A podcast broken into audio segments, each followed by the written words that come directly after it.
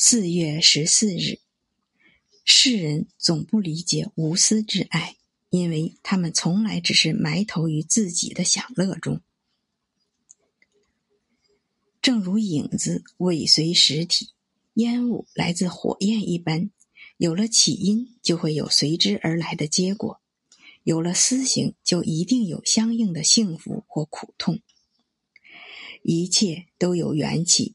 无论那个起因是隐在暗处，还是一目了然，最后的结果都遵循着绝对公正的因果原则。一个人若遭受了苦难，便是因为他在之前，甚至是遥远过去的某一刻，种下了罪恶的苦果。一个人若心想着幸福的果实，也一定是在他过去种下了良善的种子。